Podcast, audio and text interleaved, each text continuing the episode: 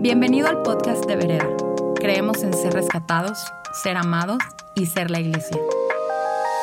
Queremos que en tu día a día puedas encontrar a Dios donde quiera que te encuentres y esperamos que Él te hable a través de este mensaje.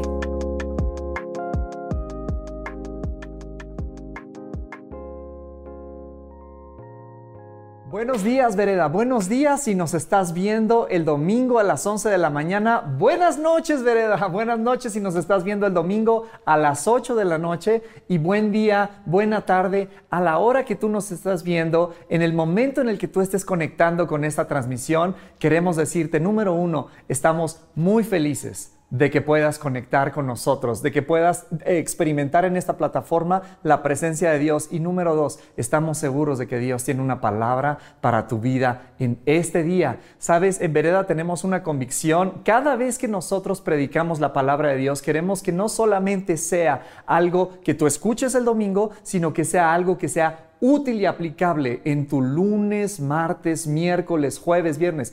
Útil y aplicable siempre van a ser valores que nuestra predicación eh, eh, estén presentes en tu vida. Número uno y número dos, que construyan carácter. Benny la semana pasada estuvo hablando acerca del carácter y qué buena predicación dio, ¿verdad? Pues sí, esta es una de las cosas que constantemente nosotros estamos buscando que, que, sea útil y aplicable la palabra y que construya carácter en tu vida, donde quiera que estés y en el momento en donde tú estés, sea que nos estás a lo mejor escuchando por el podcast también, bienvenidos. Dios tiene una palabra para tu vida en este día.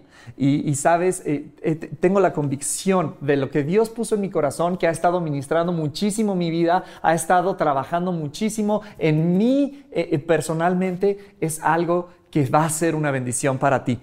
Estamos viviendo momentos históricos. Nunca antes hemos vivido un momento tal como este. Regresando de 15 meses de pandemia, tratando de restablecer nuestra vida, tratando de, regresar a la vida para, para encontrar que tenemos que reunir que tenemos que reconstruir, que tenemos que restaurar muchas de las cosas que a lo mejor pensábamos que ya estaban hechas, que ya estaban firmes, se han derrumbado. Y conforme estamos nosotros tratando de regresar a la vida, nos damos cuenta de que hay trabajo, vamos cuesta arriba, pero sabes que Dios va con nosotros y esa es una muy buena noticia. Estamos en un momento de transición. Ya nos hablaba el pastor Ed Salas hace algunas semanas acerca de la transición, de cómo eh, eh, este, estos momentos de transición retan y tienen la capacidad de detonar nuestros más grandes miedos y ansiedades. Cuando estamos por un proceso de transición, transición eh, eh, por, por, concepto quiere decir que no estás donde estabas ni estás a donde vas a llegar. Estás en un proceso en el cual estás desarrollando cosas y hay momentos inciertos, hay momentos complicados, pero sabes qué? Eh, em, te, repito, Dios va de nuestra mano. Pero también hablaba el pastor Ed Salas que esta transición nos provee de la evidencia correcta de lo que realmente pensamos de Dios. Muchas veces nosotros en un, en un momento firme en la vida podemos decir muchas cosas de quién Dios es, pero es cuando estamos en transición que en verdad se expone lo que realmente pensamos de Dios. ¿Qué te quiero decir con esto? Este es un gran momento para darte cuenta y fortalecer lo que a lo mejor tú pensabas que estaba fuerte, pero tal vez no, este es un gran momento para fortalecer. Dios está con nosotros y Él nos está llevando de su mano. Van tres veces que lo digo, pero es importante que tú lo recibas, no solamente que lo escuches, sino que eh, lo entiendas en tu mente y baje a tu corazón. Después del pastor Ed Salas estaba hablando Sam acerca de la fe, qué buena predicación, qué útil poder saber que no necesitamos necesariamente tener un plan, sino una relación. Poder ir de la mano, los planes se derrumban, nuestras, nuestras este, proyecciones a veces no salen como nosotros estábamos este, pensando. Ayer estábamos en mi casa, en tu casa, jugando con mis hijas dominó cubano. ¿Y qué tal? Estás tú haciendo tu caminito cuando de repente Alguien pone una mula y tú tienes que poner en el camino de alguien más y todo tu juego se desmorona. Y a veces así nos sentimos, como que todo ya lo teníamos bien planeado, bien trazado, pero hay un agente externo, hay una situación que sale de nuestras capacidades y tenemos que atacar y se derrumba todo lo que teníamos planeado. Tranquilos. Es mejor tener relación con Dios que un buen plan. Y después ven y nos habla acerca de carácter. Qué increíble que Dios esté ensanchando nuestro corazón, que así conforme nos sentimos a veces estirados y decimos, ya no puedo más, me voy a reventar, pero Dios está construyendo en nosotros carácter y ese será el milagro más grande por el cual Dios se manifiesta en nuestra vida, nuestro carácter. Dios habla las cosas necesarias para navegar los tiempos que nos exigen que pensemos o, que valoremos lo que necesitamos. ¿No? Dios está poniendo delante de nosotros las herramientas necesarias para navegar estos tiempos difíciles, estos tiempos interesantes, estos tiempos de transición. Así como cuando estábamos en iglesia eh, eh, eh, presencial y tuvimos que ser violentamente cambiados a iglesia online y Dios empezó a hablar acerca de, hey, yo estoy aquí con ustedes, no se preocupen. y, Él dio cuatro palabras específicas. Que, he estado yo y, muchos de los que estamos aquí hemos estado hablando que Él iba a ser fiel con ser nuestro fuente de paz, nuestro proveedor, nuestro protector, traernos perspectiva, tener su presencia. Y si vemos atrás 15 meses, Él ha sido fiel. Él ha sido nuestra fuente de paz. Él ha sido proveedor. Él ha sido protector. Él ha dado perspectiva y su presencia ha sido una realidad en nuestra vida. Y a veces pensamos, ok, bueno, Él fue fiel en todo este tiempo de pandemia, pero la pandemia se acaba y entonces ahora yo tengo que ser mi proveedor, ahora yo tengo que ser mi protector, ahora yo tengo que encontrar mi fuente de paz en otro lado. No, estas promesas de su acompañamiento no son temporales, son eternas. Podemos nosotros regresar a una nueva vida sabiendo que Él sigue acompañándonos con estos factores, Él sigue acompañándonos con este abrazo Tal vez tu vida estaba eh, totalmente construida y asegurada para el futuro y de repente, como te digo, por circunstancias externas, algo inesperado sufrió y a todos nos pasó en alguna proporción. Todos sufrimos algún tipo de pérdida en alguna proporción, otros más, otros menos, y no hemos dejado de orar por ustedes. Pero sabes qué? Él sigue siendo nuestro, nuestra fuente de paz. Él sigue siendo nuestro, nuestro proveedor y nuestro protector. Tenemos todo lo que necesitamos. Eh, eh, el Señor es mi pastor, tengo todo lo que necesito. Pero a veces entonces ahora necesitamos volver a, ya teníamos algo construido, ya teníamos algo este, firme y de repente todo se desmoronó y tengo que volver a empezar. Y la palabra volver, la verdad es que nos cuesta mucho trabajo porque sabemos lo difícil que fue construir algo y ahora tengo que volver a hacer y pienso, no tengo lo que necesito. ¿Sabes? Esto es, e, esto es lo que quiero decirte. Dios quiere que volvamos a soñar. Dios quiere que volvamos a tener esperanza. Eh, eh, la palabra de Dios que, trae a nuestra vida el día de hoy es fortalecer nuestra esperanza. Él quiere que vivamos inspirados y expectantes, no tristes y derrotados inspirados y expectantes, porque Él sigue siendo, no te toca a ti ahora proveerte de estas cuatro cosas, Él sigue siendo nuestro proveedor. Él quiere sorprendernos con lo que viene y no que nos quedemos atorados con lo que ya no es. Es una nueva temporada, pero es el mismo Dios, el mismo amor.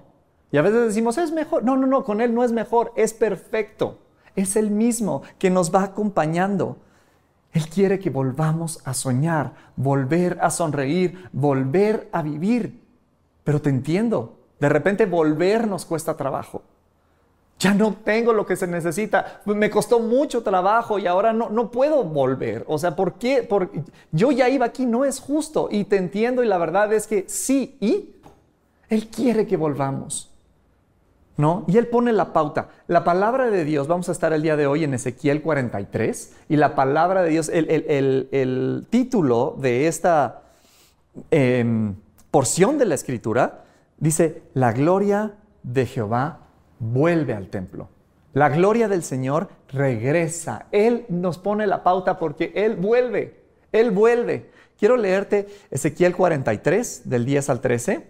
Dice, tú, hijo del hombre, muestra a la casa de Israel esta casa, y avergüéncense de sus pecados y midan el diseño de ella. Y si se avergonzaren de todo lo que han hecho, hazles entender el diseño de esta casa, su disposición, sus salidas, sus entradas y todas sus formas y todas sus descripciones, todas sus configuraciones y todas sus leyes. Descríbelo delante de sus ojos para que guarden toda forma y todas sus reglas y las pongan por obra. Repite conmigo, esta es la ley de la casa. si lo estás repitiendo ahí, a lo mejor ponlo en el chat, pero Dilo conmigo, esta es la ley de la casa. Sobre la cumbre del monte, el recinto entero, todo el derredor será santísimo. He aquí que esta es la ley de la casa. La vuelve a decir, o quiere enfatizarnos algo. Es muy importante lo que él va a decir. Esta es la ley de la casa. Estas son las medidas del altar por codos. El codo de, de acodo y palmo menor. La base de un codo y de un codo el ancho y su remate por el borde alrededor de un palmo. Este será el soclo del altar. Vamos a orar. Señor, te doy tantas gracias porque podemos depender de ti, Señor. Porque tenemos el día de hoy, Señor, una palabra Señor, que quieres revelar a nuestra vida, que quieres, Señor, traer y construir esperanza, Señor. Queremos que esta palabra, Señor, eh, abrimos nuestro corazón para que caiga en buena tierra, pues queremos que nosotros también seamos diligentes para aplicarla en su momento, Señor, para utilizarla de esta forma. Gracias, Señor, porque tú no dejas de hablarnos. En el nombre de Jesús, amén. Quiero darte un poquito del contexto histórico. ¿Qué es lo que está pasando? Ezequiel es, un sacerdote en Jerusalén en la época en la cual un ataque del pueblo babilonio derrota Jerusalén y se lleva a cierto grupo del pueblo de Israel eh, presos a Babilonia y Ezequiel va entre ellos. Entonces, una vez más, estamos viendo una situación de adversidad, estamos viendo una situación de esclavitud, estamos viendo una cuestión muy dura, una tierra en donde no pertenecen, y, Ezequiel viene hablando palabras duras acerca de la desobediencia de Israel y por consecuencia la situación en la que se encuentran. Y son palabras muy duras. Eh, Ezequiel iba a ser sacerdote, empieza el libro cumpliendo él 30 años y lamentándose porque este era el día en el cual iba a poder ser sacerdote en el templo y no está donde quiere estar. ¿No? Y, Ezequiel ha visto cómo la gloria de, de Dios dejó el templo por la puerta oriente. Te digo, es un libro muy duro, pero a partir del verso del capítulo 40, y esta es la culminación en el 43, él empieza a hablar una nueva palabra, una palabra que viene de Dios acerca de esperanza. Y él empieza a ver cómo la gloria de Dios regresa al templo. ¿Y qué crees que regresa por la puerta oriente, justo por donde salió? Y esto tiene que hablar algo increíble de amor y esperanza a nuestra vida. Este es el mensaje de Dios con todo esto. Escúchame yo no me he dado por vencido contigo. Yo no he terminado contigo, yo sigo teniendo esperanza en ti. Sé, le dice a Israel, que no te has portado bien, sé que no has hecho lo correcto delante de mí, pero yo no he perdido mi esperanza contigo. Sigo trabajando en ti, quiero atraerte a mí, sigo teniendo buenos planes para ti, quiero acercarte con arrepentimiento y convicción. Este es un mensaje para nosotros, a pesar de nosotros, sin importar lo que haya pasado. A lo mejor en los pasados 15 meses, pero a lo mejor en el pasado, eh, no sé, la temporada que sea, a lo mejor la semana pasada. Dios no ha perdido la esperanza contigo. Él no está enojado contigo. Él no te tiene aquí sufriendo por algo que hiciste. No, Él quiere atraernos con arrepentimiento y convicción una vez más a su corazón. Calificas para esta palabra. Él siempre va a hacer algo para acercarnos, para reunirnos. Y este es, este es el primer punto que quiero que observemos. Siempre va a tener la iniciativa para reunirnos. Fíjate cómo le dice en el verso 10, muéstrale a la casa de Israel esta casa y que esto traiga convicción y arrepentimiento. Y empieza a describir el templo. Empieza a describir cómo va a reconstruir el templo. Y, quiero que entiendas una cosa, el templo es la gloria de Israel, es su identidad, es, su conexión con Dios. Y cuando les empieza a decir, yo voy a reconstruir el templo y yo estoy viendo esto, Él está hablando a algo que, que nutre su vida, su identidad. Pero nosotros hoy somos el templo. No es que eh, Dios va a construir, sí, y, dimos el, anuncio la semana pasada de que Vereda encuentra su casa y sé que la quiere construir, pero va mucho más allá que un edificio.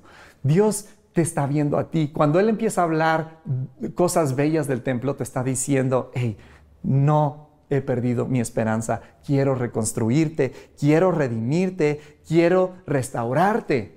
Y esto definitivamente trae convicción y arrepentimiento a nuestra vida. Cuando sabemos que no hemos hecho necesariamente lo correcto delante de Dios y Él de todas formas nos quiere atraer, esto trae convicción, nunca condenación. Trae convicción, trae arrepentimiento y Dios siempre tiene un mensaje de amor para con nosotros. Este es el mensaje. Les dice, enséñales la casa y que esto genere arrepentimiento y convicción en ellos. Es como yo los veo no como ustedes se perciben. Quiero decirlo una vez más, es como yo los veo, no como tú te percibes. Ese es el mensaje de Dios, un mensaje para ti y para mí.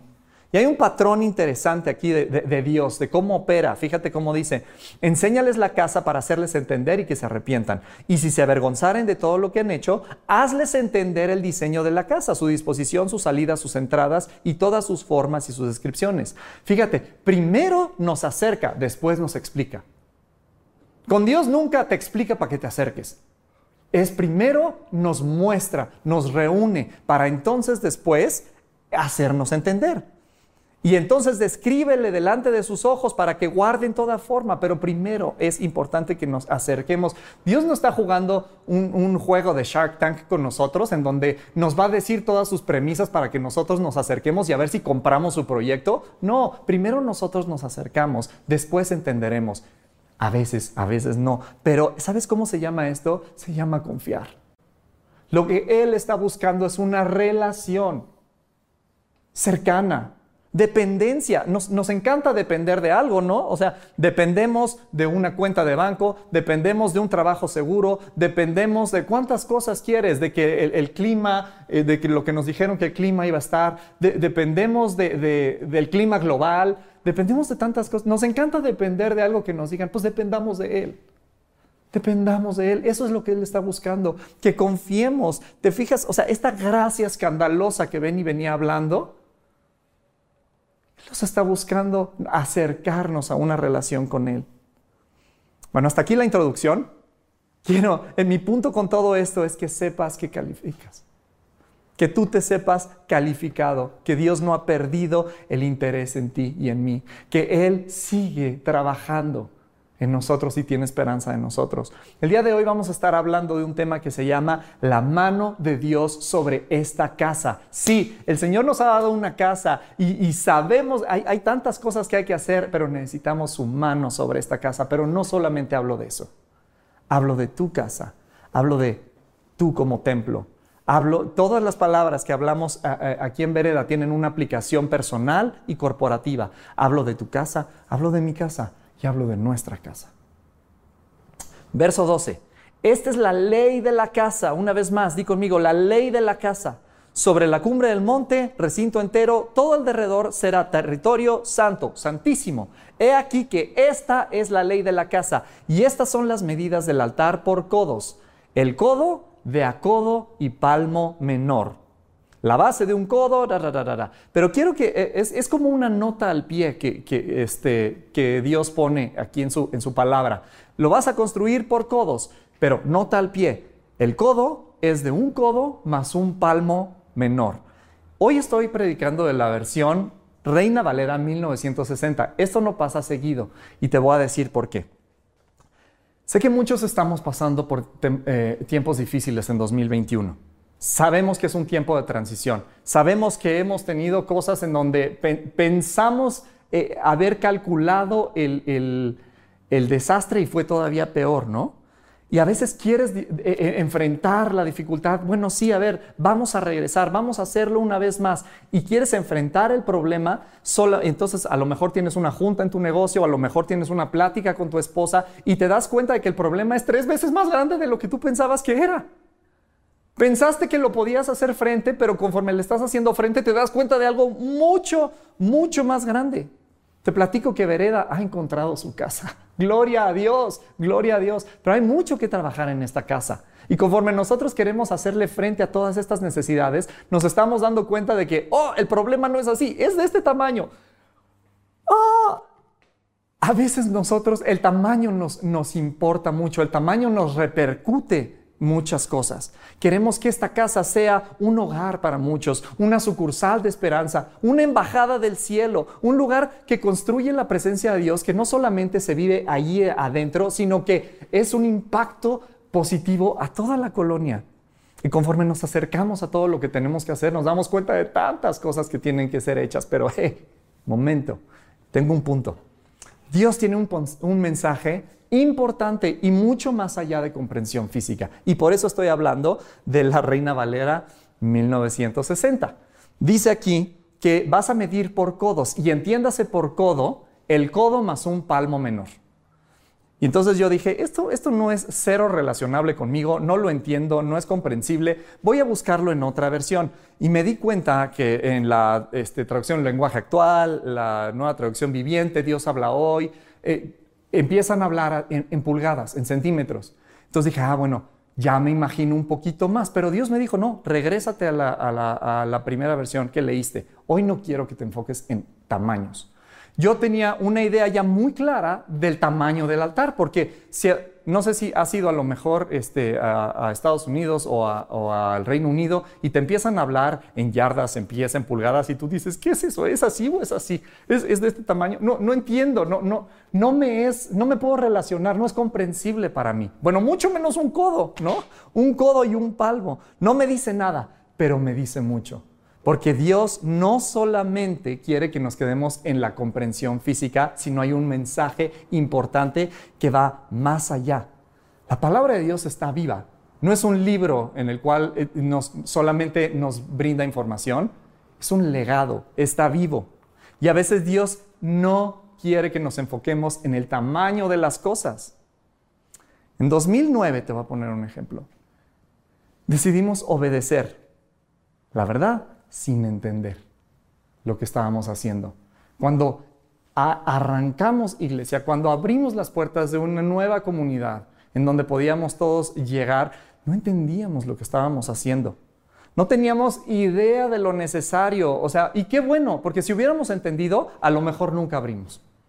No, nos quedamos ahí, inversiones, responsabilidades. Un día se nos salió un niño y ya estaba el niño en la calle. O sea, no teníamos idea, la verdad, ¿no? Eh, pero teníamos una palabra y teníamos una convicción y una certeza de su bendición. Y eso fue suficiente. ¿Y sabes qué? Dios fue fiel. Dios ha sido fiel hasta este día. Dios es fiel. A veces no se trata de entender los tamaños o las dimensiones que vienen a nosotros, sino se trata de entender lo siguiente. La evidente mano de Dios está sobre esta casa. Esta es la ley de la casa, te lo voy a explicar dice que, que se medía en codos. Un codo es la forma de medición en la Biblia, ¿ok?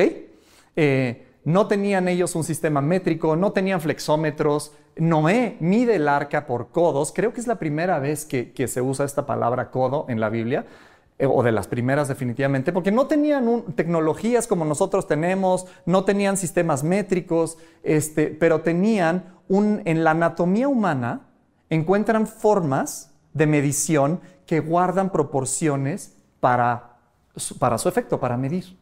Y una de estas es el codo. El codo es la extensión del antebrazo más la palma de la mano. Esto es un codo. El codo del hombre, esto es un codo. Y entonces yo veo a mi papá, siempre, él ya este, entendió que de aquí para acá son 20 centímetros y veo cuando llega así y empieza a medir así, ¿no? Y me imagino así a Noé midiendo sus codos así para cortar la madera. Eh, es, una medida, de, una forma de medición. Y así como un metro tiene 100 centímetros, un codo tiene 6 palmos. ¿Ok? Tengo un punto con esto, no, no me pierdas. Así como un metro tiene 100 centímetros, un codo tiene 6 palmos. Palmo es la medida de estos cuatro dedos y hay una proporción guardada entre un codo y, palmos. Un codo equivale a seis palmos. Uno, dos, tres, 4, 5, 6. Dale tantito más, tantito menos. Yo creo que les voy a tener que dar dos minutos porque todo el mundo se va a poner a medir su mano y entonces nadie me va a poner atención. ¿Ya terminaste? Ok, sí, 6. Listo. Em, un codo son seis palmos. La palabra hebrea para codo es ama, A-M-M-A-H, que significa madre o principio. En las sinagogas judías se enseñaba que eh, eh, este es el codo del hombre, que equivale a seis palmos. ¿Hasta ahí vamos bien? No me pierdas, de veras, tengo un buen mensaje con esto, no me pierdas. El codo del hombre tiene seis palmos y esta parte se llama la madre del brazo. Así decían en las sinagogas judías. ¿Por qué? Bueno, y además codo, ama, significa madre o principio. Pero esta parte, dice, es la madre del brazo por lo siguiente. Todo lo que concibe el cerebro, todo lo que se genera aquí, toda una buena idea, se da a luz, aquí se concibe, pero se da a luz con los brazos. Todo lo que se queda aquí es, no, no es más que una buena idea, un pensamiento, ahí se queda. Pero esta es la madre del brazo, lo que da a luz. Seis palmos es, le da a luz a las cosas que puede hacer el hombre, ¿no? Sostén esta idea hasta aquí y déjame hacerla paralela con lo siguiente. Juan 15 dice, yo soy la vid y ustedes son las ramas. Separados de mí, nada pueden hacer. Pero a ver, muchas cosas se han hecho separados de Jesús. Grandes corporaciones se han hecho que no tienen nada que ver con Jesús. Este, no sé, imperios se han hecho cuando no tienen nada que ver con Jesús. ¿Qué es lo que Jesús está queriendo decir? Dice, separados de mí, nada con consecuencia eterna pueden hacer.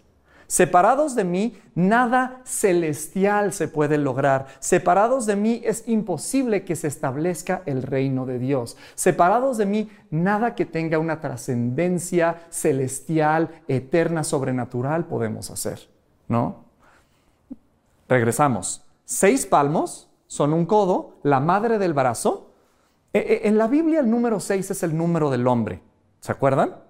¿No? Eh, eh, seis días trabajarás, esto es lo que tú puedes hacer y el séptimo vas a descansar. Este día es sagrado, es, es bendecido para mí. Seis representa el esfuerzo humano. Con la, con la madre del brazo, con el codo, nosotros podemos, se, construyen otra vez corporaciones globales, grandes puentes, presas, rascacielos, grandes acumulaciones de riqueza temporal. Con la madre del brazo se, hace, se han hecho tantas cosas, ingenio humano, la ciencia. Pero hay dos tipos de codos en la Biblia. Está el codo del hombre, que equivale a seis palmos, la madre del brazo, y Dios enseña una visión a Ezequiel.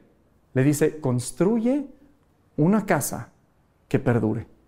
Construye una casa en donde muchos puedan ser bendecidos, grandes, niños, pequeños y grandes, todos puedan llegar a ser bendecidos. Construye una casa que le dé identidad al pueblo de Israel. Este es el segundo codo el codo real o el codo sagrado. Y solamente, solamente lo encontramos aquí en Ezequiel 43.